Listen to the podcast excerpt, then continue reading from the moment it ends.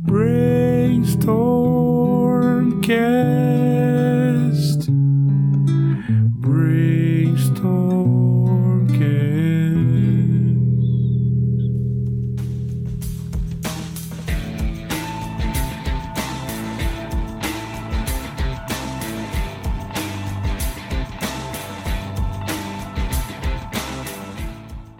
Salve, salve, monstrinhos e monstrinhas! Estamos aqui para mais um episódio do Brainstormcast, o podcast do Brainstorm RPG. Eu sou o Samuca Hernandes e eu vou conduzir vocês hoje por uma estrada de pesadelos e sombras. A noite se faz como a morte que se aproxima. A vida parece perder, de certa maneira, um pouco das cores, e esse copo que eu estou bebendo agora tem um líquido negro e o gosto é de fel. Eu tenho aqui hoje um grande especialista de Ravenloft. Eu tô muito feliz que ele tá aqui com a gente no Brainstormcast. Estou falando de Gabriel Jansen. Fala, Gabriel, beleza, cara? Fala galera do Brainstormcast, beleza? Beleza, Samuel? Beleza pura, cara. Quer dizer, tentando, né? Nessa noite escura, vamos precisar de um pouco de iluminação nos nossos corações, mas vamos lá. Gabriel, é, a gente já sabe, né, cara? A tua fama te precede com relação a Ravenloft. É, e já faz bastante tempo que eu queria trazer você aqui pra gente começar a falar um pouquinho desse cenário. A gente já estava batendo um papinho aqui antes de começar a gravação, então nós temos já algum direcionamento no sentido de como é que a gente inicia esse processo todo para que as pessoas que não conhecem absolutamente nada de Ravenloft possam agora conhecer e quem sabe no futuro a gente surpreende a galera com mais uma coluninha aqui no nosso podcast, né? A minha primeira Os pergunta poderes sombrios conspirem para isso. ah, e vão, e vão. A minha primeira pergunta, é, Gabriel, que é o seguinte, cara. Como é que foi a sua, antes da gente entrar em Ravenloft mais especificamente, mas tem uma pergunta que eu, eu repito para todos os entrevistados e tal, que é o seguinte: fazendo uma rápida retrospectiva emocional do RPG na sua vida, quais são os cenários e sistemas que marcaram o seu coração assim ao longo desses muito, muitos anos aí de RPG? E como é que foi o comecinho mesmo, cara? Como é que o negócio surgiu? É, cara, eu conheci RPG quando eu tava num Natal na casa de família lá, né? A gente passava o Natal na- todo na casa da minha avó. E aí estavam todos os primos reunidos. E um primo meu ganhou de presente o- aquela caixa de Dungeons and Dragons da Grow, sabe? Aquela preta.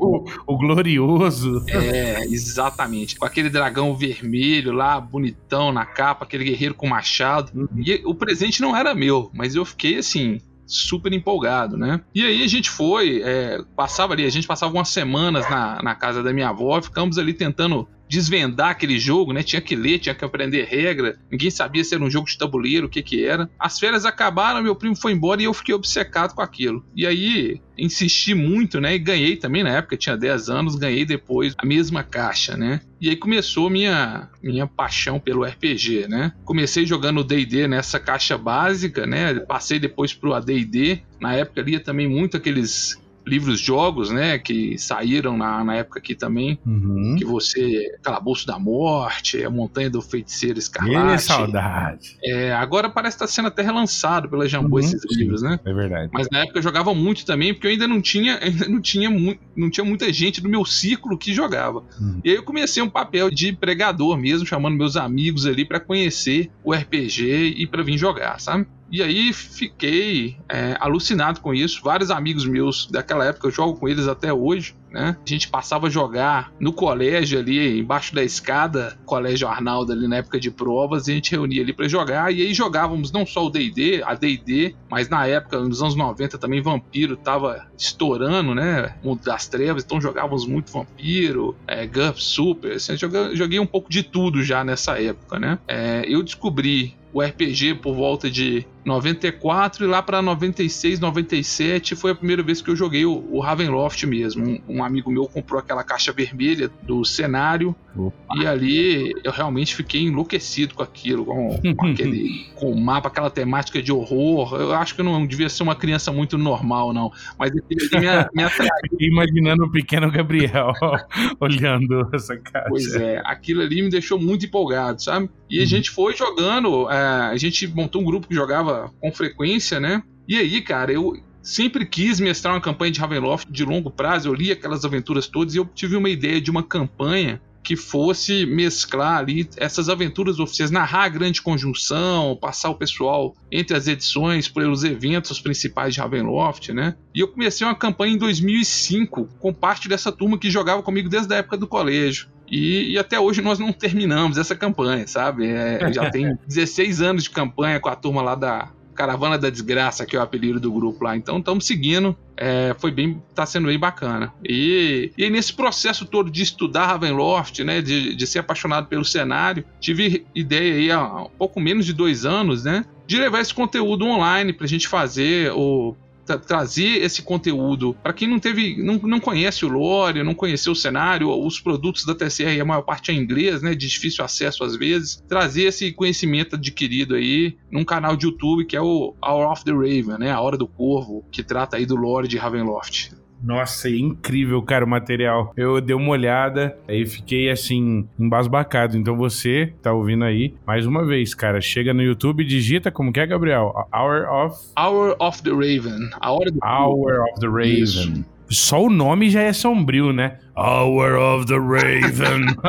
já, já, começa aquele clima pesado. E é nesse clima pesado e gostoso que nós vamos iniciando aqui o nosso papo, que entre as brumas. O que é Ravenloft? O castelo, a aventura e o cenário de campanha, Gabriel. Fala um pouquinho pra gente. Pois é, o que é Ravenloft, né? Dentro do jogo, Ravenloft é o nome do castelo do Conde Strad von Zarovich, oh, que foi ali o primeiro Lorde Sombrio, o que deu origem a isso tudo. Ele é uma adaptação do Drácula para o mundo de D&D, né? Então tem todo aquele trejeito, é o Conde Vampiro que fica em seu castelo, e ele tem uma história muito bem detalhada, é um vilão muito rico, né?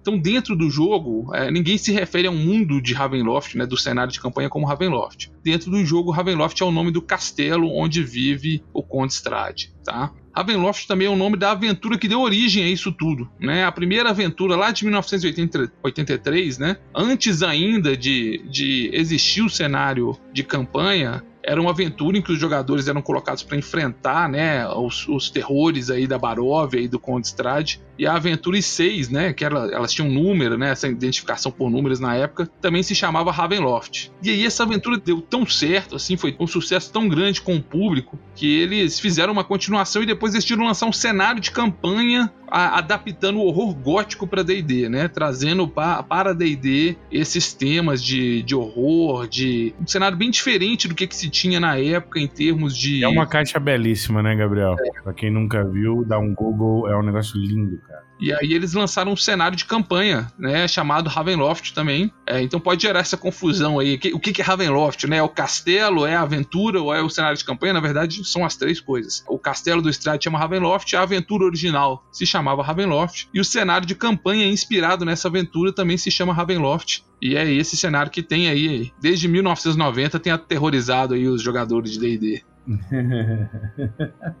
Cara, é, então acho que agora a gente já começa a chegar um pouco mais perto dessa questão, mas a gente precisa entender, antes de tudo, né? como é que tudo se originou, como é que as coisas surgiram, aonde é que as coisas de fato começam e como começam, para quem é, ainda não conhece o cenário poder ir se aventurando no passo a passo, né? Então assim, Gabriel, como é que surgiram as primeiras ideias do cenário e quais foram as principais fontes de inspiração para a sua criação? Então, o cenário, a, a, primeira aventura, a aventura original de Ravenloft, a ideia dele, ele foi criado nessa aventura pelo Tracy e pela Laura Hickman que são ali é, parte dos criadores ali do universo de Dragonlance, né? E eles tinham prestado atenção nas em campanhas que eles estavam jogando, né, na época, e que os personagens, os jogadores não estavam tratando com o devido respeito os monstros clássicos, né? Parecia um vampiro em, em mesa e ele não era mais do que um, um, uma pilha de, de, estatísticas ali. O pessoal uhum. lidava com ele como se fosse um monstro qualquer. E eles não, não se sentiram à vontade com aquilo, porque um vampiro deveria ser um, um é uma criatura inteligente, deveria ser um vilão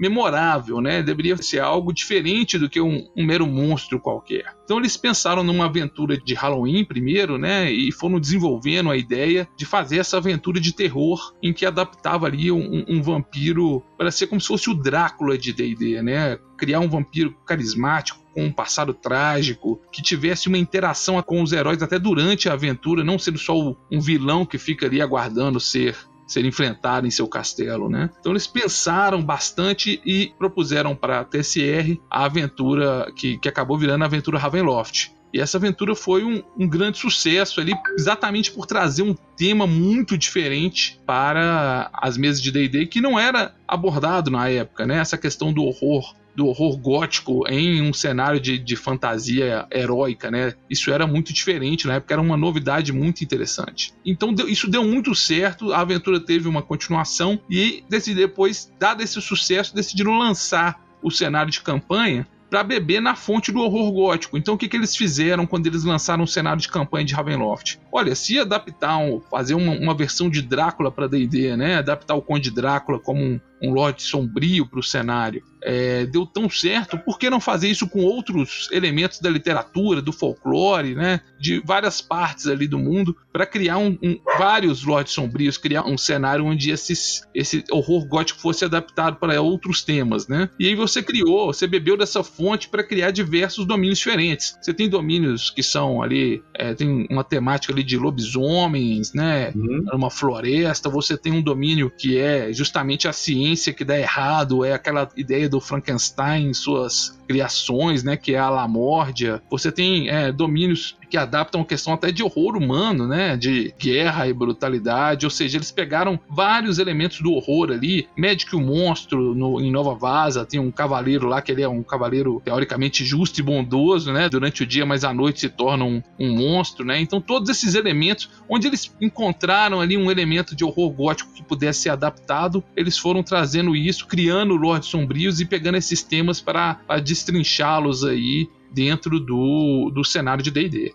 Nossa, cara, isso é extremamente rico, né, cara? Eu fico imaginando a cabeça dele quando eles falaram: Meu Deus, existem muitos elementos de horror gótico para se colocar dentro de uma estrutura de RPG. E o quão divertido e o quão vendável isso não pode ser, né? É, dado o fato de que essa literatura já, já permeou, né? Você não precisa criar uma história e fazer com que as pessoas amem essa história. Essa história já é amada, né? Então, Exatamente. Tem, esse, tem esse elemento. É uma coisa que eu queria saber é o seguinte, cara. Já que você citou esse, esse elemento, essa parte tão importante, né, do cenário, dos Lords Sombrios e esses domínios e tal, mas eu queria pormenorizar isso com você. O que são, de fato, esses domínios? Quais são os Lords Sombrios que, que tem à disposição? Quais são os mais importantes? E qual é o papel, o que são, de fato, as brumas, Gabriel? Vamos lá. É, o cenário de Ravenloft, ele se passa num semiplano, né? É, é um, um plano limitado de existência existência ali que ele é cercado por brumas. Essas brumas, é, ninguém sabe quem controla elas. Chamam-se esses poderes que controlam essas brumas de poderes sombrios. Mas na verdade, o próprio livro deixa em aberto quem seriam esses poderes sombrios. Né? Se eles são malignos, se eles têm algum propósito, se eles na verdade estão castigando as criaturas malignas, não se sabe. Mas o fato é que eles controlam essas brumas e essas brumas podem ir para qualquer lugar do universo aí de D&D, né? E quando elas vão, elas vão lá e, e capturam indivíduos de grande maldade, né? Ou até mesmo heróis. A gente não sabe qual é o propósito desses esses poderes sombrios, mas eles vão lá e capturam, às vezes levam uma região inteira, some nas brumas, né? E elas são levadas para esse semiplano do pavor, de onde você consegue entrar, mas é muito difícil sair.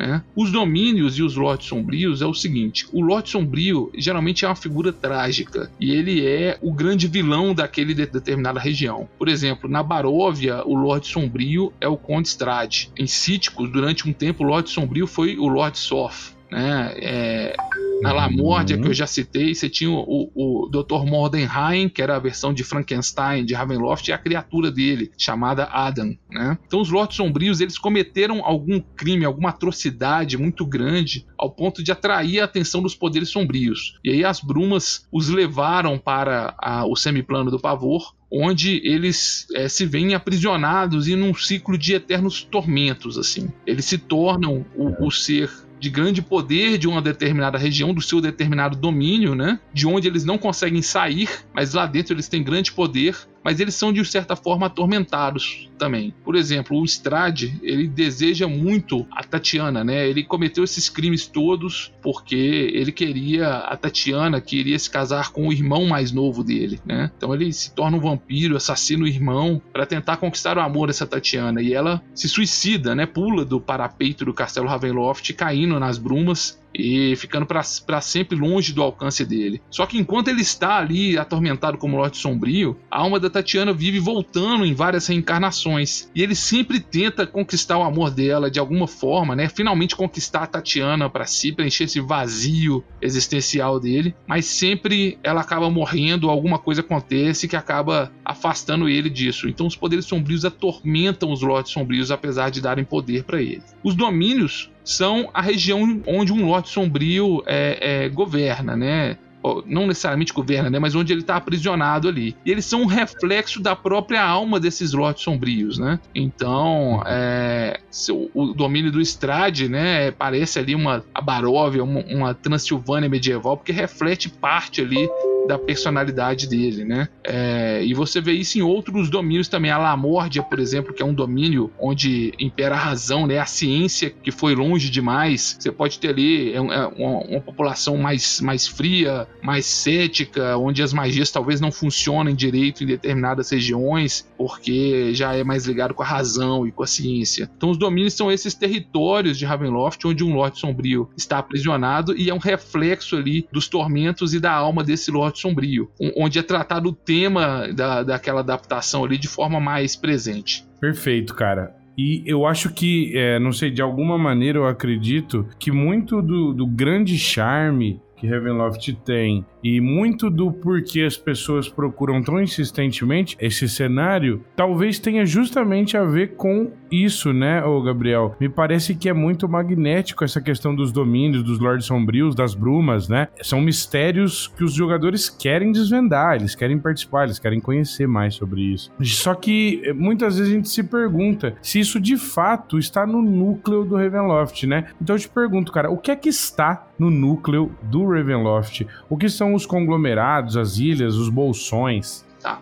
É, isso é da, geografia do, do semiplano do pavor, né? O, o, núcleo é o continente central ali de, da Terra das Brumas, tá? O primeiro domínio que teve foi a Baróvia do Conde Strade. Então, a princípio, ele existia isolado, ali cercado de brumas em suas fronteiras. Mas com o tempo, os poderes sombrios foram captando ali outras terras e outros lotes sombrios para aprisionar. E aí foram aparecendo ao, ao, redor da Baróvia outros domínios, né? É, então, esses domínios foram aparecendo nas fronteiras, né? E formou-se o núcleo, que é o grande continente ali, onde está a maior parte dos domínios de Ravenloft, tá? Então, é uma grande massa, né, de terra, um continente continente com vários domínios e com um mar de cada lado. De um lado o mar das aflições, do outro o mar noturno, né? E é, é ali, o núcleo é, pelo menos no antigo Ravenloft, né, no, no, cenário de campanha até a terceira edição, era a principal base ali de aventuras se você queria fazer uma campanha mais aberta, né, onde os jogadores não ficassem presos num tema só, mas pudessem explorar ali, viajar de uma terra para outra, ou se envolver em alguma, alguma trama de intriga é, ou guerra entre, entre esses domínios, né, entre eh, planos envolvendo aí múltiplos lords sombrios, isso tudo era travado no núcleo principalmente, tá? Além do núcleo, você tem é, alguns domínios que são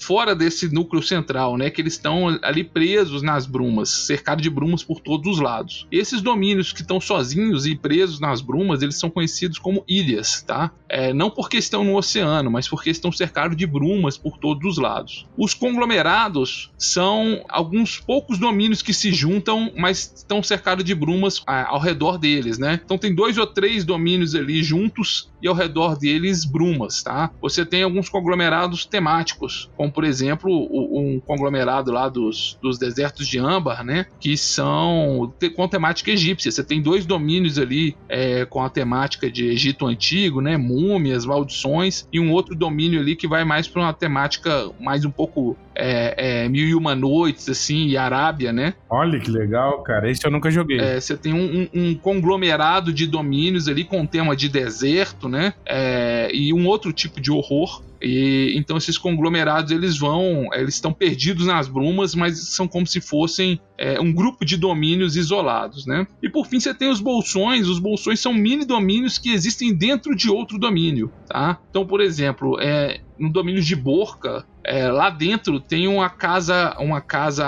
assombrada que ela é um domínio, só que ela é um pequeno domínio, né? Um domínio pode ser uma coisa muito grande, como o domínio de Darkon, que ocupa quase a parte norte inteira do continente de, de Ravenloft, ou pode ser algo pequeno, como uma casa ou até mesmo uma sala, né? Tem um domínio que é um teatro, que ele fica aparecendo e desaparecendo nas brumas em várias localidades. Né? Então, um bolsão é um domínio muito pequeno que ele é contido dentro de outro domínio às vezes. Nossa, cara, isso possibilita algo realmente rico do ponto de vista da exploração, né? Ilhas, bolsões, conglomerados. Tem um aspecto que me chama bastante atenção em Ravenloft, que é, é, justamente a magia e como a magia funciona lá dentro. Fala um pouquinho pra gente sobre isso, Gabriel, por favor. Então, o cenário de Ravenloft, até para adaptar essas questões de horror, né, ele mexeu um pouco em como as magias funcionam, tá? Então tem uma lista de magias que não funcionam ou funcionam de forma alterada dentro dos domínios. Tá? Por exemplo, nenhuma magia de teleportação para fora do semiplano do pavor funciona. Né? Isso exatamente porque as, as criaturas que estão lá presas, os poderes sombrios não vão as liberar facilmente. Né? Aquilo ali é, uma, é um cenário de horror mesmo. Então você não pode, ah, poxa, caí em Ravenloft, vou abrir um portal aqui e vou voltar para Faeron. Não funciona assim, né? Você está preso ali, você tem que lidar com aquele problema é, e dar um jeito de sobreviver naquele cenário, né? É, outras magias, como por exemplo as magias de necromancia, algumas delas são mais fortes, né, do, do que normalmente são em outros cenários. Só que elas têm um potencial, às vezes, de corromper os seus usuários. Né? Na segunda edição, por exemplo, se você lançava uma magia para reviver os mortos, tinha uma chance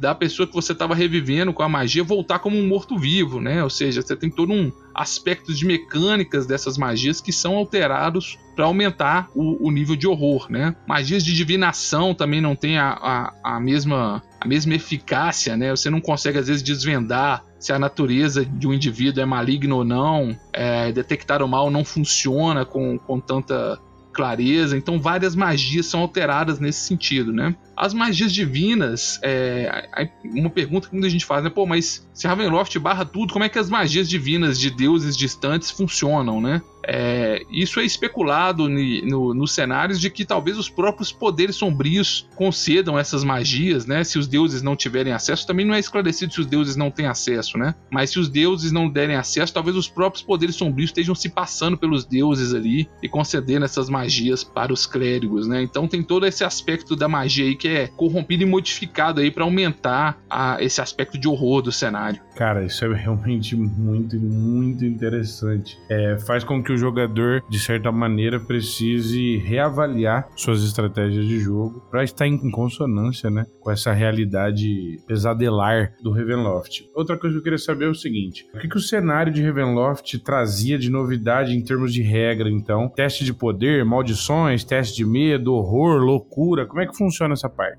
Então, o cenário de Ravenloft ele trazia algumas regras bem específicas para ajudar o narrador a trazer para a mesa essa temática gótica tanto da corrupção quanto da, da perda da sanidade, do medo que se, que se passa dentro desse, desse cenário dantesco, né, que, que é Ravenloft. Então eles estabeleceram o teste de poder da seguinte maneira: toda vez que você cometia um ato maligno, né, um ato que poderia chamar a atenção dos poderes sombrios, eles tinham ali uma tabela com uma um percentual de chance de você é, é, ser descoberto e com esse ato você começar a ser corrompido, a ser transformado em um monstro, né? Então você ganhava algumas, algumas habilidades, tá? Mas você também perdia em outros aspectos e aos poucos você ia sendo transformado em uma criatura da noite. Então, por exemplo, às vezes você é, assassinou alguém ou mexeu com magia necromântica maligna, você cometeu algum ato maligno. E aí os poderes sombrios perceberam essa sua conduta. E aí de repente você conseguiu enxergar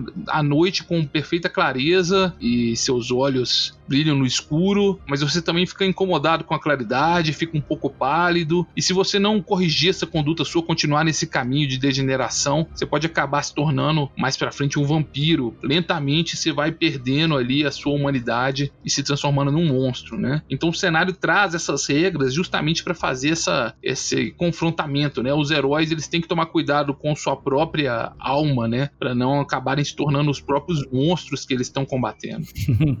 E a, as regras de medo, horror e loucura, elas vinham para ajudar os jogadores a interpretar essas cenas, né? O que, que, era o medo? O medo é aquela sua reação inicial de quando alguma coisa te assusta ou te amedronta, né? Então você tinha testes quando o jogador não interpretava isso espontaneamente, né? O livro deixava isso claro, né? Se, se os jogadores estiverem interpretando isso ok, não precisa cobrar o teste, mas se não, cobra o teste para até para ajudar, né, a, a, definir qual é a reação dos personagens. Então aconteceu uma coisa muito amedrontadora, você jogava um teste para ver se o seu personagem não teve, não deu um grito, não soltou a arma no momento de, de susto, não hesitou no momento H do combate, né? Você tinha essas reações que poderiam ocorrer. O horror já não é o, o medo básico, né? O horror não é quando você enfrenta algo que você não, não tá compreendendo, aquele susto. É quando você compreende o que está acontecendo e aquilo ali te marca, né? Aquilo ali te causa hum. uma sensação mais, é, mais marcante, né? De, de horror, de repulsa, de obsessão. Então você jogava isso quando alguma coisa ali é, é, afetava o seu personagem de maneira mais drástica. E a loucura é o caminho final, né? Se você chegou nessa etapa, você já começa a ter alucinações, você pode ter muito, começar a desenvolver múltiplas personalidades, ter amnésia, ou seja, tinha uma, uma série de loucuras que poderiam afetar o personagem caso ele chegasse nesse nível, né? De choque, né? De, de, de, de ser aterrorizado até esse ponto, né? E por fim, as maldições, que é uma coisa muito temática do cenário, você tinha regras para você lançar uma maldição em alguém, né? Mas apesar de ter as regras, com a chance da maldição pegar, e aí tinha uma série de variantes, se a maldição era justificada ou não, se ela tinha uma cláusula de saída ou não, quão grave que era essa maldição. Uma maldição rogada tinha uma chance de pegar, né? E o cenário ele te incentivava a narrar essas maldições de forma dramática, né? A fazer a, a, ali declamar a maldição de forma emocional, dramática, isso aumentava as chances da maldição funcionar, né? Então também uma coisa bem na pegada gótica para inserir aí um elemento de gótico também em termos de jogo, né? É, de mecânica de jogo no cenário de Ravenloft. Caraca, velho. eu fiquei até arrepiado aqui, eu vou acender a luz, peraí. Ô, ô Gabriel, deixa eu te perguntar uma coisa. Eu tenho, eu tenho certeza que quem tá acompanhando esse episódio do podcast agora vai ficar assim, bem atento com a tua resposta porque eu sei que isso é de interesse, né? De quem gosta muito do cenário e tudo mais. Cara, afinal, quem são os Vistani? Então, os Vistani, eles, eles surgiram, né, com uma adaptação para o cenário de Ravenloft, né, do povo romani, né, que, que são às vezes erroneamente chamados de ciganos, né. De onde que vem essa retratação, né? E como a aventura original Ravenloft ela é baseada no conto do Drácula, né? Ela é uma adaptação do personagem Drácula para o mundo de D&D, né? É, no livro Drácula, o, o, o, Drácula tem um capítulo em que ele é auxiliado ali por uns por uns é, ciganos, né? O povo romano ali da, da Romênia é, ajuda ele a carregar umas caixas um, com terra da Transilvânia para ele viajar para, para Londres, né? Então, quando o Tracy e a Laura Hickman criaram o cenário, eles criaram o povo Vistani, que são são esses, esses povos nômades aí, né? Essa adaptação do povo romani para o mundo de D&D, tá? Essa visão deles foi até bastante criticada,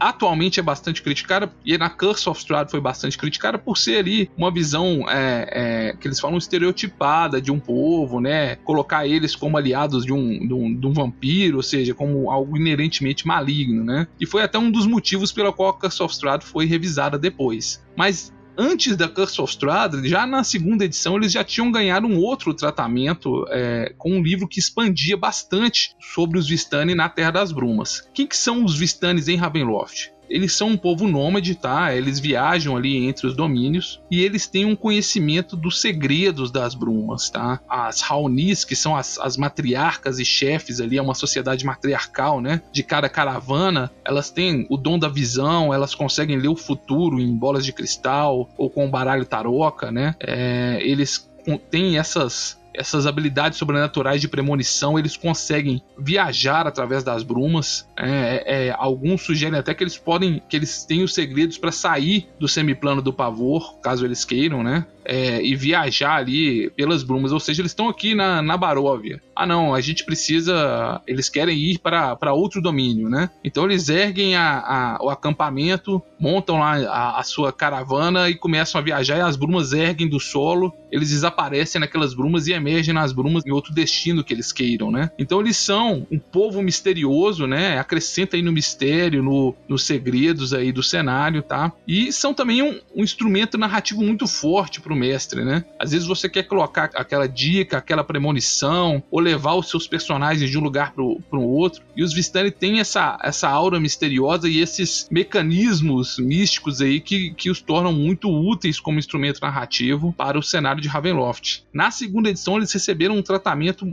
muito bacana. Tem um livro inteiro sobre eles que trata ali das, das muitas é, é, lendas da origem desse povo, por que, que eles estão presos nas, nas brumas, né? Detalhe ali, cada uma das, das tribos que eles têm, né? Eles são divididos em várias tribos e tasks também que eles chamam, né? Que são os grupos maiores deles. Então é, é muito interessante mesmo o tratamento que eles receberam na segunda edição. É até uma pena que mais para a quinta edição eles não tenham tido esse tratamento tão detalhado, né? Mas mais para frente a gente fala da quinta edição um pouquinho. Opa! Ó, como eu já conheço já de algum tempinho o meu público, eu tenho certeza absoluta que esse assunto que a gente já até falou um pouquinho, com certeza para muitos ali, é o ponto de maior interesse, é o, é, é, o momento onde brilham os olhos, né? Então, a gente até falou um pouquinho sobre isso, Gabriel, mas eu ainda vou insistir mais um pouco na questão, pedir para você falar um pouquinho sobre mais alguns domínios, né? É, os seus temas e os lords sombrios que ali habitam, né? Vamos pormenorizar mais isso porque o povo adora essa parte, não tem como. Bom, vamos lá. A gente já começou falando do Strade, né? O Strade é o conde vampiro, tá lá no castelo, numa terra inspirada ali na Transilvânia medieval. Então tem muito essa temática do vampiro, essa adaptação do Drácula para o D&D, né? Uhum. Essa é a pegada do conde Strade. Um outro Lorde Sombrio que é muito famoso, né? É, é o, o rei Azalin, que ele é um Lich que governa o maior domínio ali do, do núcleo, que são as terras de Darkon, né? E ele é um, um, um Lich que é, ele vem das terras de Oert, né? Do mundo de Greyhawk. Uhum. E ele fez tudo para conseguir poder e conhecimento arcano, né? Sacrificou até a vida do próprio filho para isso. E aí foi arrastado para a Terra das Brumas. Originalmente ele aparece inclusive na Baróvia, ele tem uma breve aliança com o Strade ali mas depois ele, ele clama para as brumas um próprio domínio dele. Então Darkon é, é já é um, um, um, domínio que trata essa questão mais ali de, de um cenário de fantasia é, mais clássico, mais governado por um Lich que busca conhecimento arcano, né? E tem muita temática de mortos-vivos também. É bem interessante o domínio de Darkon. Outro que passou pelas brumas e foi embora, né, por uma questão aí de briga de direitos autorais foi o Lord Soth que é o Cavaleiro da Morte, né? E ele tinha um domínio, que era o domínio de Cíticos, é uma terra ali habitada por elfos, né? E a temática desse domínio era é, é de sombras de opressão, né? O Sof, ele era como se fosse um espectro mesmo, um Nazgûl que fica ali no, na sua fortaleza, né? Remoendo os pecados do seu passado, a culpa que ele tinha. E ele, no domínio dele, essa, essa melancolia dele, essa loucura dele, meio que se espalhava também por suas terras, né? Pelos elfos que habitavam ali. Agora, além desses mais famosos, né? Tem muitos domínios pequenos que são verdadeiras joias quando você começa a olhar para ele com mais detalhe, assim, quando você começa a pesquisar a história deles. Eu gosto muito de alguns domínios pouco falados, como por exemplo o Forlorn. Forlorn ele é uma adaptação de são histórias de fantasma da Escócia, vamos colocar uhum. assim, né? Então você tem um Lorde Sombrio que ele é ele é amaldiçoado e durante o dia ele é um, um, um vampiro, ele é um humano que se alimenta de sangue, né? Não chega a ser um vampiro, mas é um vampiro com Y, né? Essas coisas de segunda edição. E ele é, é um humano que se alimenta de sangue, mas à noite ele foi amaldiçoado, então ele se torna um, um, um, fantasma, né? Um fantasma que vaga ali pelo castelo dele. Ele vive num castelo em ruínas, mas ele tem uma das aventuras mais legais de Ravenloft, porque o castelo dele está fora do tempo. Então, quando você entra no castelo dele, você tem uma chance de cair 200 anos para trás, 500 anos para trás, ou 10 anos para trás, ele, o castelo dele existe em várias fases do tempo. Então você tá andando numa, num castelo assim, totalmente arruinado, e aí você entra numa outra sala, você muda de sala e tá tendo um, um baile lá da, da época em que o castelo ainda era habitado, né? Nossa. Ou você vai pro pátio e de repente tem soldados lá se preparando para uma guerra. Então ele tem uma aventura muito interessante em volta desse Lorde Sombrio e é um domínio inspirado ali para, por, essa, por essa cultura é, celta e escocesa, né? Então eu acho ele bem, bem interessante. Outro domínio que eu acho bem bacana. Na verdade, ele recebeu pouco tratamento nos livros oficiais, mas as aventuras que trataram ele depois e a terceira edição como tratou ele deixa ele um domínio bem diferente dos demais, apesar dele estar no núcleo. É o domínio de Valakan. Valakan é um domínio que trata dos horrores da colonização. Né? Você tem ali é, na história do domínio, você tinha um povo nativo, você teve aquela chegada ali de conquistadores, né, para colonizar aquela região, e aí o deus do povo nativo se sacrificou para evitar um banho de sangue, né, para fazer a união desses dois povos. E até hoje Valacan ele ainda é tomado por muitas selvas e a população lá tem um esforço constante para se para se adequar a esse ambiente. E o Lorde Sombrio dele também é alguém que luta contra um aspecto bestial. Ele veio de Forgotten Realms, mas ele era uma pantera. Aí um Lorde, um arcano vermelho de Tei, transformou ele em um homem para fazer um experimento, né? E deu a ele forma humana. E aí educou essa pantera transformada em homem como se fosse uma pessoa mesmo, né? E tudo isso era um plano desse arcano vermelho. Ele fez esse, esse homem formado em pantera aí e para que ele seduzisse uma rival dele. E quando a rival dele estava é, com esse, tava junto ali nos braços desse Homem-Pantera, ele desfez a magia, transformando ele numa Pantera de novo. Ele destroçou essa, essa rival dele, né? O problema é que essa Pantera transformada em homem realmente tinha se apaixonado por essa mulher, né? Então ele carrega aí esse crime depois. E ele ainda virou um vampiro depois, Nossa. ou seja, ele é uma Pantera que virou um, que virou um vampiro. É uma, é uma bagunça, mas é uma história bem interessante para esse lote sombrio e que encaixa bem com a temática do domínio, né? Que é essa questão de uma terra de selvas ainda não totalmente colonizada né? É, ele quer ser se passar como um, como um nobre ali, bastante humano, bastante civilizado, mas ele vira e mexe, acaba cedendo a essas, esses instintos naturais dele, como pantera e como monstro que é, como vampiro Nossa. que é. Muito legal, cara. Bom, acho que a gente já pode entrar numa parte também é extremamente interessante, que é o seguinte, né? Quais foram, Gabriel, os grandes eventos do cenário? É Grande Conjunção, Colheita Sombria, Tempo da Escuridão, Inigualável? Como é que, como é que funcionou essa parte toda aí? Então, Ravenloft é um produto dos anos 90, né? Quando ela, uhum. ela foi lançada, ela lançou em 90 e em 94 ela já teve uma grande reformulação através de um grande evento, né, do, desses metaplots que eles faziam para os cenários na época. A TSR nessa época estava com a ideia de que todo o cenário precisava de uma grande trama acontecendo para impulsionar vendas, né, e para poder reformular seus próprios cenários e vender um novo produto. Então isso aconteceu com Forgotten Realms, com o Tempo das Perturbações, isso aconteceu com Greyhawk, com Greyhawk Wars, e aconteceu também com Mistara, com a Wrath of the Immortals, né, que era a Fúria dos Imortais. E Ravenloft acabou de nascer e já passou por um grande evento que foi a Grande Conjunção. A Grande Conjunção, você tinha um, um Vistani que fez uma profecia, tá? É, ele era um Ducar. O que é um Ducar? Um Vistani homem que nasce com o dom da visão. Só as Vistanes mulheres que têm o dom da visão. O Vistani homem que nasce com o dom da visão, geralmente eles matam ele quando ele ainda é novo, para que ele não vire um Ducar, né? E um Ducar ele vai, eles vai fazer profecias de coisas que podem destruir até a Terra das Brumas, né? Então o Escosa ele fez as profecias da Grande Conjunção, que eram seis sinais que estavam prevendo a dissolução do plano das brumas, que ia liberar todos os lotes sombrios e males aprisionados ali no plano material. E isso foi tratado em seis aventuras, né? É, cada uma retratando um sinal da Grande Conjunção e isso ia tudo ia culminar ali no, no evento final que iria ou dissolver ou reformular aí o, o semiplano do pavor, né? E assim foi feito. Essa foi a grande conjunção ela chegou ao seu final, tá? É, tem uma última aventura em que os aventureiros têm a chance de impedir que o último sinal se concretize. E essa é a história que foi para oficial, né? O sinal, o último sinal da profecia foi impedido de acontecer. A grande conjunção foi evitada ali no último instante, mas esse tempo aí que ela quase aconteceu já embaralhou toda a Terra das Brumas. Então, onde antes havia dois domínios ali no centro do núcleo, abriu uma cratera enorme, a Greta Sombria, né? E lá eles inseriram ali um, um domínio com a temática feérica ali de fadas sombrias, de essa temática mais mais de mundo das fadas perverso assim, né? É, e alguns domínios foram realocados de lugar, fizeram um, um, reenquadramento dos domínios ali na época, né? E aí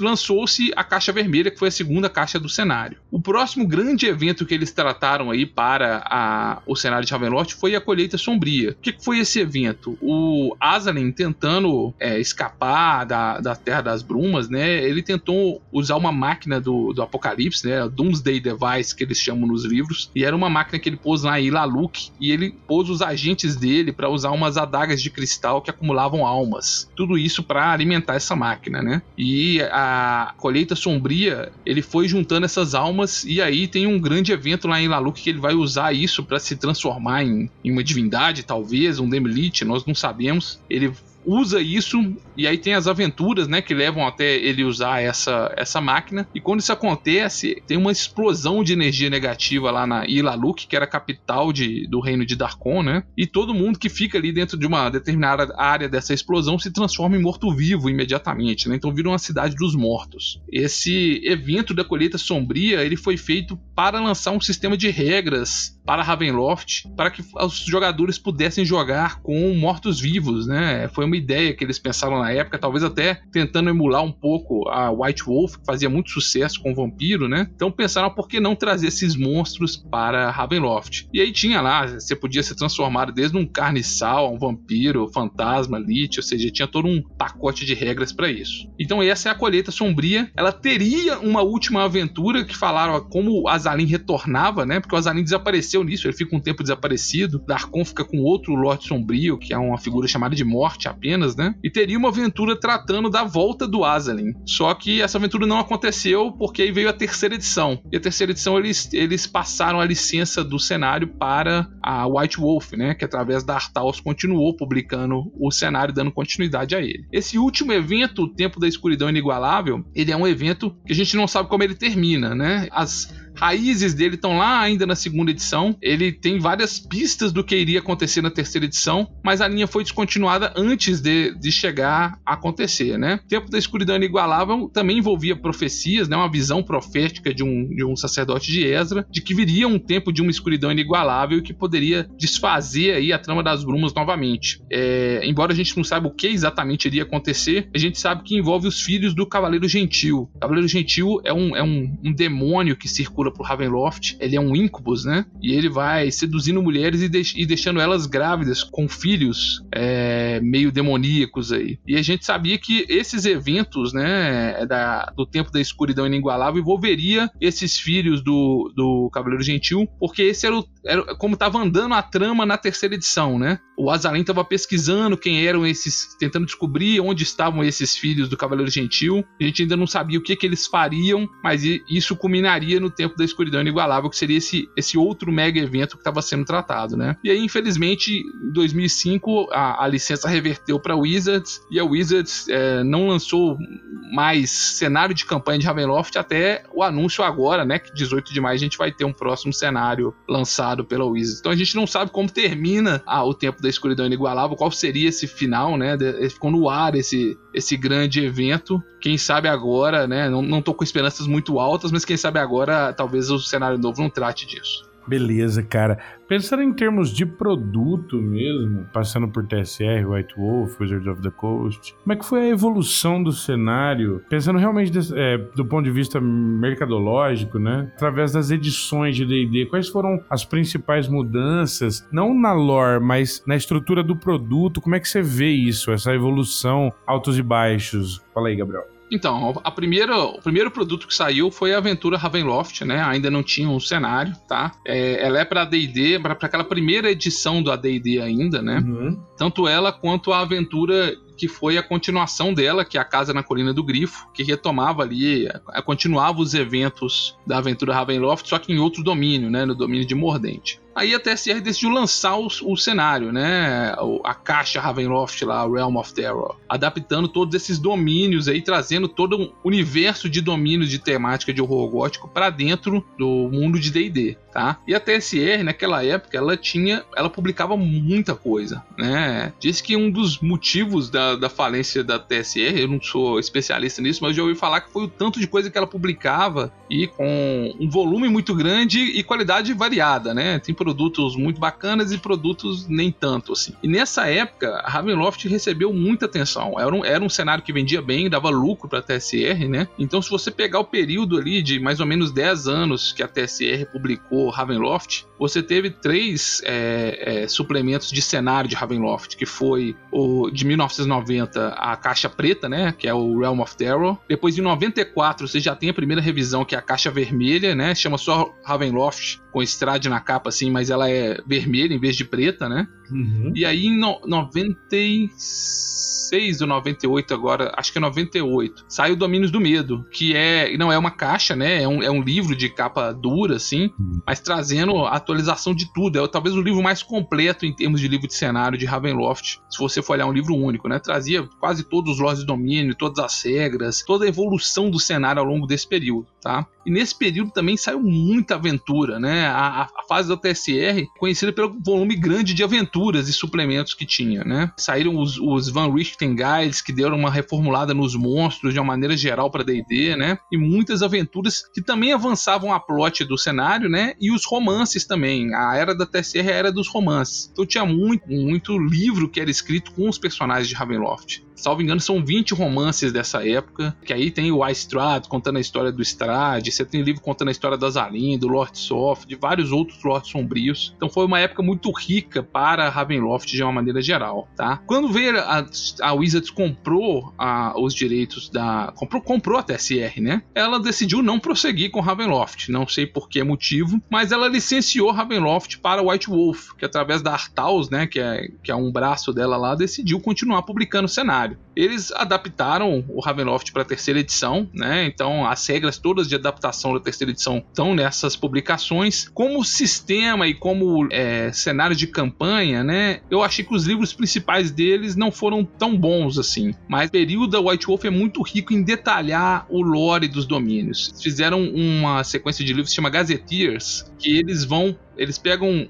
um livro e focam em quatro, cinco domínios naquele livro inteiro, né? E aí nesse livro eles vão detalhando os domínios que estão sendo tratados ali, mas com um nível de detalhe impressionante, assim. Você descobre os hábitos culturais do povo que vive ali, como é que eles vivem nessa terra tão sombria, né? Desde culinária, moda, é, visões religiosas do povo, geografia, nome, nome de rio, tem tudo. Ou seja, ele pega e, e destrincha mesmo esses domínios de Ravenloft, tornando eles lugares mais detalhados mais, mais reais até de certa forma, né? E faz sentido para para White Wolf fazer isso porque ela não tinha, como a TSR tinha, acesso a todo o resto do mundo de D&D, né? Então ela não podia, por exemplo, falar, ah, vou trazer aqui um domínio de, sei lá, Eberron era um cenário, um cenário da terceira edição, né? Não vou lançar um evento aqui, vou trazer um cenário de um domínio de Eberron para Ravenloft. Isso não podia ser feito, né? É, então ela, que, qual era a opção que ela tinha? Focar ali em desenvolver o próprio cenário. E, e esse desenvolvimento da terceira edição é fantástico e é uma pena que tenha encerrado abruptamente. Eles tinham planejado 13 desses gazetias, foi só até os 5, né? Cobriu só os domínios ali do núcleo de Ravenloft. É, depois, na quarta edição, havia um projeto para relançar Ravenloft, Tá, eles chegaram a anunciar, a Wizard chegou a anunciar num, numa dessas conferências, né? Tem uma foto deles lá do projeto de relançar Ravenloft, mas como um cenário de campanha, mas não foi para frente, tá? Foi cancelado o projeto, a quarta edição não deu muito certo, né? E aí Ravenloft não viu a luz do dia dessa forma. Mas a quarta edição muda muita coisa de Ravenloft sem abordar o cenário, né? Eles mexeram na cosmologia de D&D de forma geral, trocaram Ravenloft de endereço, né? Ela ficava no plano etéreo e aí jogaram ele pro Shadowfell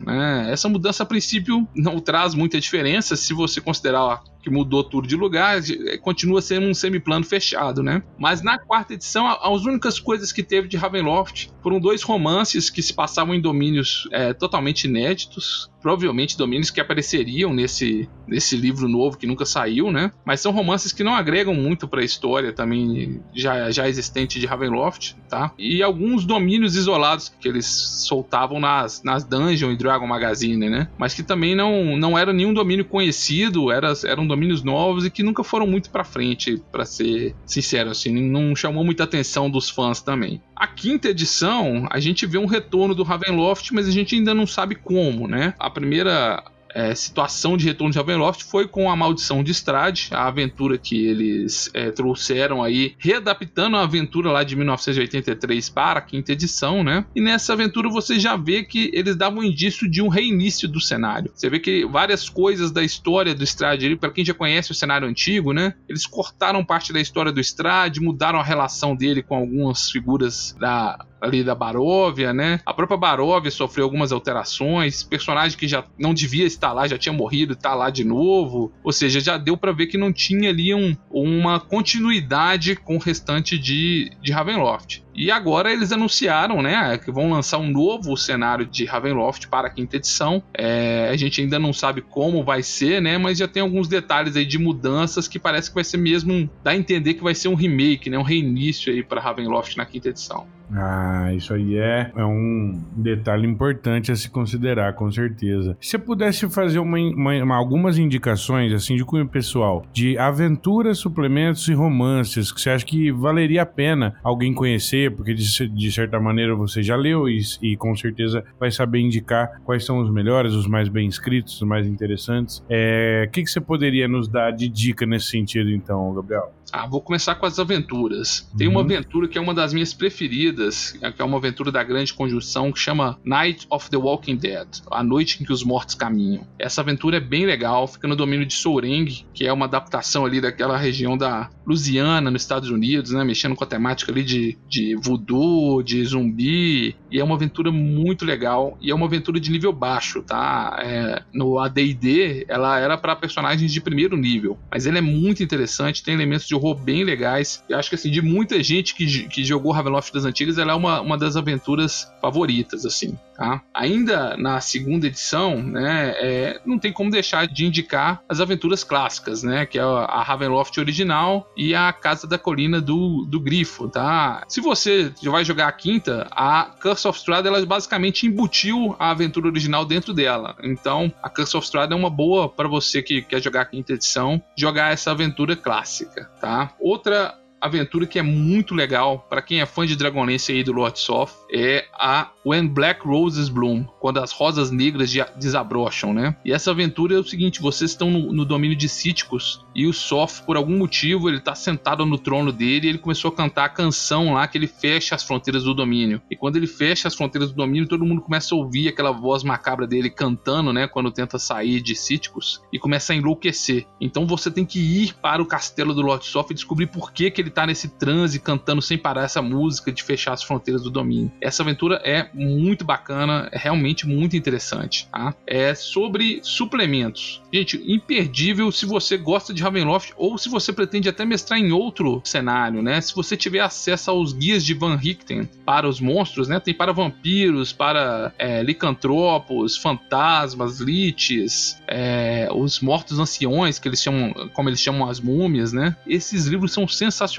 Eles acrescentam não só mecânicas, né? Que podem estar ultrapassadas, porque são livros de edições mais antigas, mas até outros aspectos, assim, de como interpretar esses monstros, aspectos psicológicos, tipo variações desses monstros, fraquezas. Eles abordam isso como se fosse um livro escrito mesmo pelo caçador dessas criaturas, né? É curioso que o Van Richten mesmo ele escreve, o livro é escrito como se fosse primeira pessoa. E aí você tem os, os textos dele e do lado vem as caixas de aquelas caixas cinzentas falando como é no jogo, né? E várias vezes ele erra. E aí na caixa cinzenta fala assim: Van Richten errou sobre esse aspecto né? Então é legal porque ele não é só um livro de estatísticas como poderia parecer, né? São livros bem, bem interessantes nesse aspecto. E na terceira edição eu indico principalmente os Gazetteers, aqueles livros que eu já mencionei que destrincham os domínios ali em detalhes. Eu acho que se você quer narrar um domínio e já saiu um Gazetteer sobre ele, algum domínio ali do núcleo de Ravenloft, dá uma lida que você não vai se arrepender. São ali é, 25, 30 páginas às vezes só sobre um domínio e, e assim, é, é um tratado. Você vai sair sair dali um especialista nesses domínios, com muita ideia, muito gancho de aventura para você ambientar bem o cenário na, nesse domínio. Por fim, com relação aos romances, tem alguns romances que são clássicos de Ravenloft. O primeiro que eu indico é o Vampire of the Mists Foi o primeiro, inclusive, romance a sair de Ravenloft. Ele é muito bacana. É, baseia na Baróvia, né? E conta a história do Jander Sunstar, que é um vampiro, um elfo vampiro de Forgotten Realms, que conseguiu manter ali a sua, o seu aspecto bondoso, né? E ele é tragado para Ravenloft e ele encontra o Strade lá na Baróvia. E os dois começam a ter uma,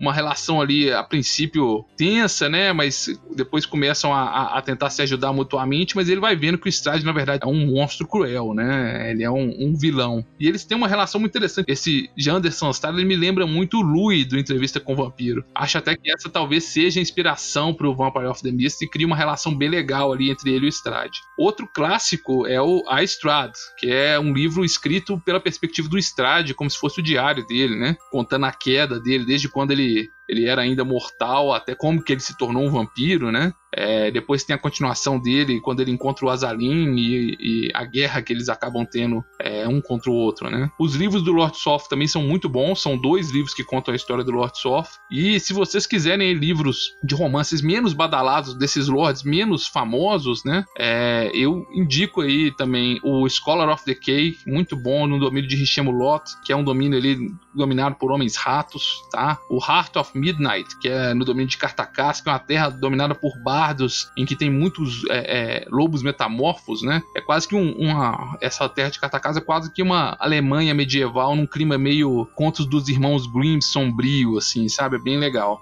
E, e indico esses, esses, esses, romances também. Cara, é, agora finalmente chegando, né? Aí, ó, na, na nossa tão estimada quinta edição, é onde nós vamos analisar aqui alguns problemas e também alguns pontos interessantes a se considerar. É, e já chegando ao final desse especial, né? Então vamos lá para nossa cerejinha aqui, ó. Onde se encaixa, Gabriel, a aventura Maldição de Strade no cenário de Ravenloft? Você já deu uma palhinha sobre isso, mas se a gente puder aprofundar um pouco mais, onde é que se encaixa isso, cara? A aventura Maldição de Strade, ela, ela não aborda isso de forma clara, se ela é integrada ou não ao antigo cenário de Ravenloft. Ela fala que se passa no ano de 735 do calendário baroviano, né? ou seja, antes até dos eventos da Grande Conjunção. Então ele volta no tempo um pouquinho ali no, no que seria a timeline do cenário de Ravenloft. Só que ela muda muitas coisas e que ficam contraditórias com o antigo cenário já estabelecido, tá? É, então, assim, parte do, do passado do Strade é mudado, como que ele conquista ali a Baróvia tem algumas mudanças. É, uma mudança importante, né? A, a Irena Coliana, que é a encarnação de, de Tatiana que ele está correndo atrás, né? Que está querendo conquistá-la nessa aventura. No cenário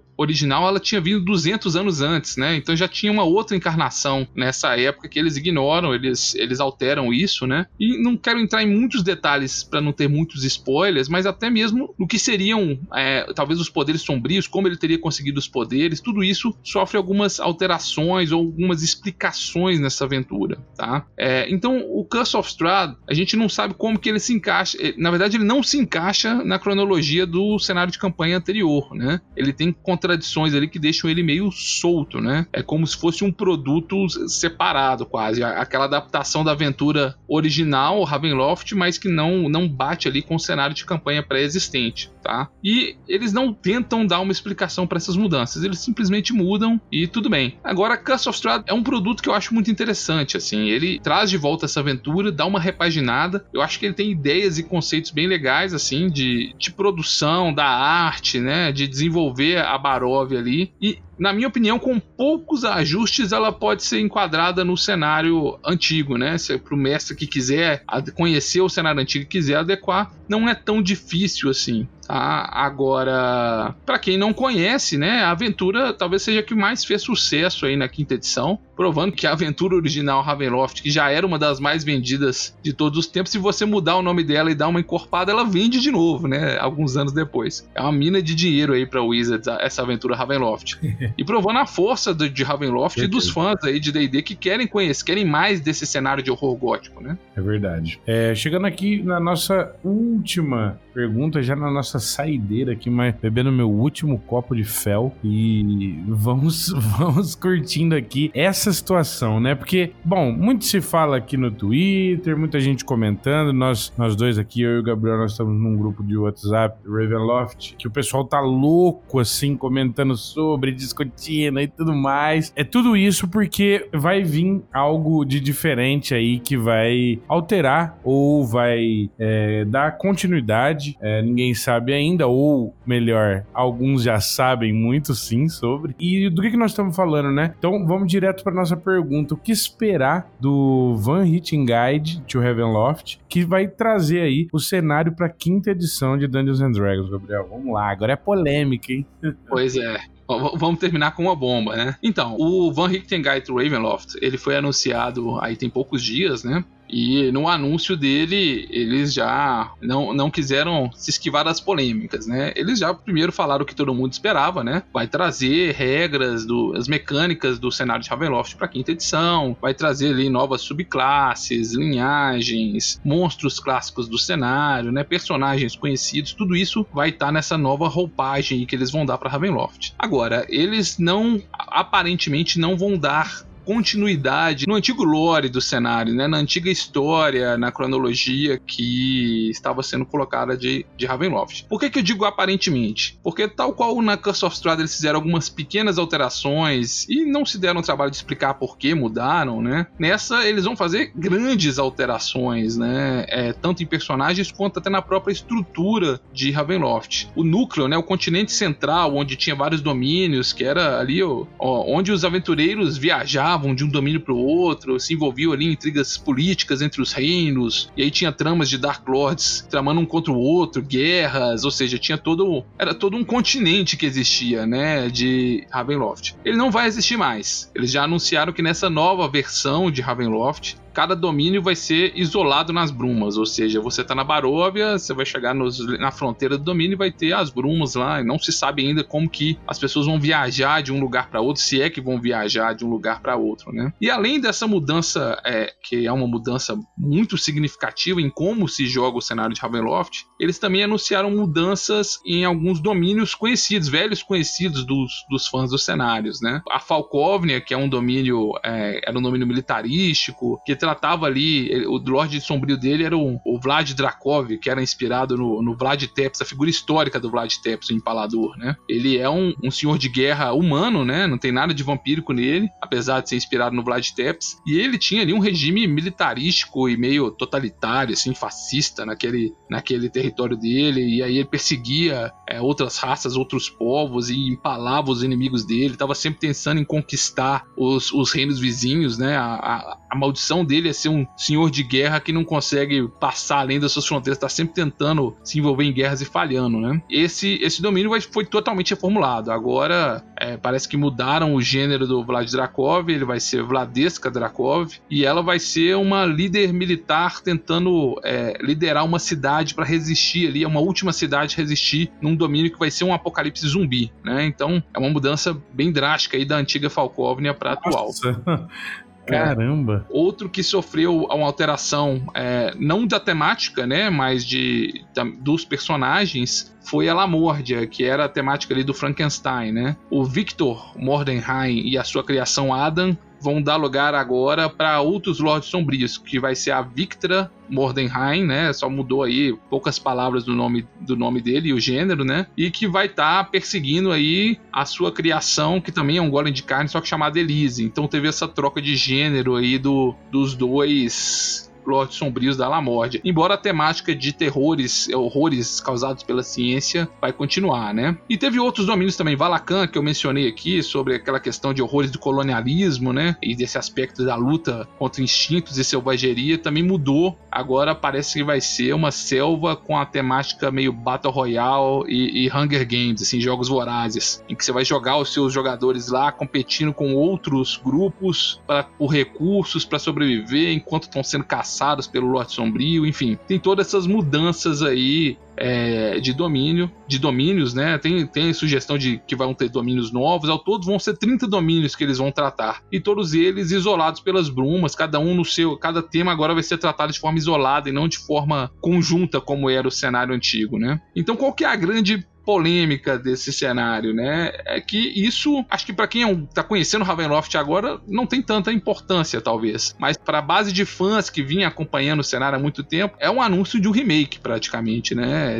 É, não se sabe ainda se eles vão dar alguma explicação em jogo para essas mudanças drásticas, né? Algum grande evento que teria, sei lá, destruído o núcleo e separado os domínios. A gente ainda não sabe ainda se vai ter essa, essa explicação ou não, mas a base de fãs que vinha acompanhando ali as histórias, queria um final pro tempo da escuridão sem paralelo, né? Eu curtia essas tramas que envolviam vários domínios, né? Aventuras de intriga, aventuras de que tinham um Dark Lord jogando os heróis um contra o outro, às vezes os aventureiros tendo que escolher o mal menor dentre esses esses lords sombrios, né? Me parece que não vai ser mais a pegada do cenário, né? Parece que ele tá voltando a, aos primórdios, quando aqueles primeiros módulos que saíam, que era aquele estilo de aventura é, a esse inferno, né? Você busca um, o seu grupo lá em Forgotten Realms ou em Eberron ou, ou Dragonlance, onde quer que seja, né? Traz ele para uns domínios que tem uma temática muito específica e aí joga ali algumas campanhas, algumas aventuras ali, ou uma mini campanha, para eles lutarem contra o Dark Lord e sair. É um outro estilo, né? De, de, de se jogar Ravenloft, provavelmente, mais rápido, mais dinâmico, né? E mais mais como um, um lugar para se jogar aventuras temáticas específicas do que como um cenário de campanha mais vivo, né, em que se interage os vários domínios entre si. Nossa, cara, são grandes mudanças, né, Gabriel? são grandes mudanças. É. Não, não, vou entrar no, no, mérito aqui, igual nós já vimos lá no grupo, né? Se isso é bom ou se isso é ruim, né? Uhum. Eu acho que a maior parte da base de fãs antigos tá, ficou um pouco chateado, uhum. né? Alguns ficaram muito chateados com isso. É, mas tem muita gente nova que tá curtindo, ó, gostou das ideias que foram lançadas, né? Tá defendendo essas mudanças, né? E vamos ter que esperar para ver, né? 18 de maio ele sai. Quem sabe a gente não se surpreende positivamente, né? Tomara que seja minha minha minha meu desejo sincero, seja um produto muito bacana que, que venda bastante, que atrai a atenção do público para Ravenloft, né? E se não for legal a questão do, da continuidade do lore ou se, se não, não colar bem, vocês podem sempre voltar pro lore antigo dos sistemas anteriores, né? E, e é isso. que maravilha. E também tem uma, uma coisinha que não é exatamente uma pergunta, né? É uma pergunta, mas mais solta nessa, ainda nesse último bloco, que é o seguinte: é, para aquele mestre que tem mais experiência e que viveu todas essas épocas diferentes do cenário de Ravenloft e tal, e tem essa lore, né? E de repente não quer fazer essas alterações, quer dizer, não quer seguir com essas alterações em específico, mas ainda assim quer aproveitar a nova edição, é possível jogar um Ravenloft dando uma continuidade, digamos assim, do, do ponto de vista de alguns mais coerente com aquilo aquilo que tinha sido escrito antes. E, e isso ainda é, é, legal de se jogar na quinta edição? Olha, eu acredito que sim, tá? É, o sistema, Ravenloft, ele é um, é um jogo de horror, né? E como um jogo de horror, eu acho que na minha opinião, pelo menos, é o que importa mais, do, é muito mais do que um combate ou de que tipo de magia que você vai lançar ou não. É claro que isso tudo é inerente do D&D, né? Eu acho que às vezes o, o, prazer de se jogar Ravenloft ali tá muito mais em vivenciar aquela atmosfera, sabe? E, e uhum. enfrentar aqueles horrores, talvez numa interpretação, num diálogo legal entre você e o vilão, ou nos horrores que você vai descobrindo aos poucos, no, ao, ao, como o mistério da aventura vai se desenrolando, né? Então eu acho que essa situação é, independe de sistema, né? Envolve um, um, bom narrador, né? Uma história bacana para contar e jogadores compromissados com essa temática do horror gótico, né? De, de jogar com personagens envoltos nesse mundo de sombras e, e horrores, né? Então acho que isso independe de sistema. A quinta edição, eu já ouvi, já vi muita gente falando que ah, que quinta edição fica muito fácil para os jogadores, né? É um sistema que não que facilita a vida para os jogadores. Isso seria incompatível com Ravenloft. Eu, eu não acho. Tanto é que Curse of Strahd é um, é um sucesso, né? E ela já é na quinta edição. E, então eu acho que o principal de Ravenloft não é o sistema que você vai jogar ela. É mais a ambientação, a narração, o clima de horror, né? Esse envolvimento dos jogadores, da mesa de jogo nesse clima de horror gótico. Então eu acho que isso você consegue fazer independente do sistema, tá? Então se você quer jogar quinta edição, é, mas não gostou do lore do livro novo, pega o lore do livro antigo, as regras já vão estar no livro novo do Van Richten Guide, né? Então, adapta as regras ali, pega as regras, rouba o que você quer de cada suplemento e faça a sua própria mesa aí, do jeito que for mais divertido pro grupo, né? O jeito que a proposta que mais chamar a atenção do mestre para sua narrativa, né? Eu mesmo é, jogo uma campanha em que eu peguei coisas daqui, coisas de lá, né? A gente faz, vai adaptando da melhor forma que couber na narrativa e para diversão de todos. Perfeitamente, cara. Poxa, olha, Gabriel, quero agradecer demais a sua participação aqui, viu? A paciência de responder essa bateria de perguntas, mas esse é um especial Ravenloft, é o nosso primeiro especial aqui no Brainstormcast. Então é uma honra muito grande ter você aqui para esse bate-papo e quero já antecipadamente já ir lhe convidando para futuras incursões e outros drinks de fel aqui para a gente falar um pouco mais ainda sobre esse cenário que é tão rico e que certamente merece toda a atenção da gente. É, obrigado, viu, cara? Cara, eu que agradeço o convite do Brainstormcast e precisando falar de Ravenloft, pode me chamar, porque depois que eu entrei nas brumas não consigo sair mais, cara. Acho que eu já virei um Dark Lord já dessa.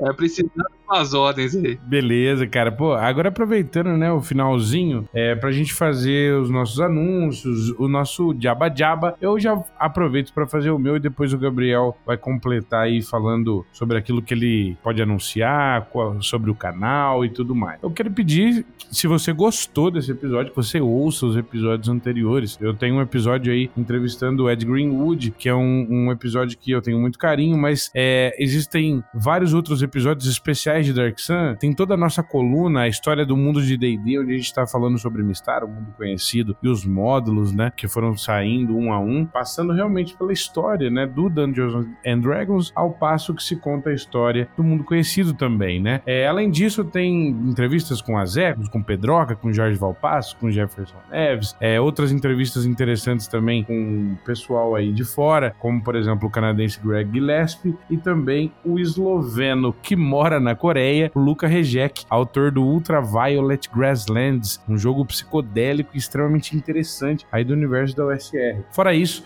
também quero te convidar, se você tiver vontade de jogar, experimentar um Dungeons and Dragons primeira edição, lá no comecinho, Basic, é, se quiser descobrir como era o D&D nessa época. Nós temos uma campanha viva do mesmo autor, como eu disse mais cedo, o Greg Gillespie. A campanha se chama Highfell, né, The Drifting Dungeon. Então é uma campanha aberta, Open Table, West Marches. Por lá já estamos em mais de 100 jogadores nessa campanha, mais de 300 personagens, é um mundo vivo. Você joga quando você quiser, na toda quinta à noite, das 8 horas até as 11. Fora isso, também quero convidar você para entrar nas nossas redes sociais. Brainstorm RPG tá no Twitter, tá no Instagram, tá no Facebook, página e grupo. E também é, você pode nos achar sempre que quiser lá no YouTube, no canal do YouTube. Nós estamos com a primeira temporada completa de Tumba Preta, né? Um módulo que eu tô escrevendo aí pra D&D da Grow. Então você que jogou o velho glorioso Grow e tá um pouquinho cansado da Dungeon de Zanzer, então criei um módulo pra gente brincar com o manualzinho de regras do D&D da Grow. E disso veio uma temporada, né? E a gente jogou lá com, poxa, com tanta gente, Pércio Espósito, Rafael Balbi, Diego Bacinello, é, Bernardo Hasselman, Rei Grifo, muita gente passou por lá. E eu acho que você deveria dar uma conferida, é o Tumba Preta lá no canal do Brainstorm RPG no YouTube. E é isso aí, Gabriel. Manda seu papo e pessoal, até a próxima. Valeu.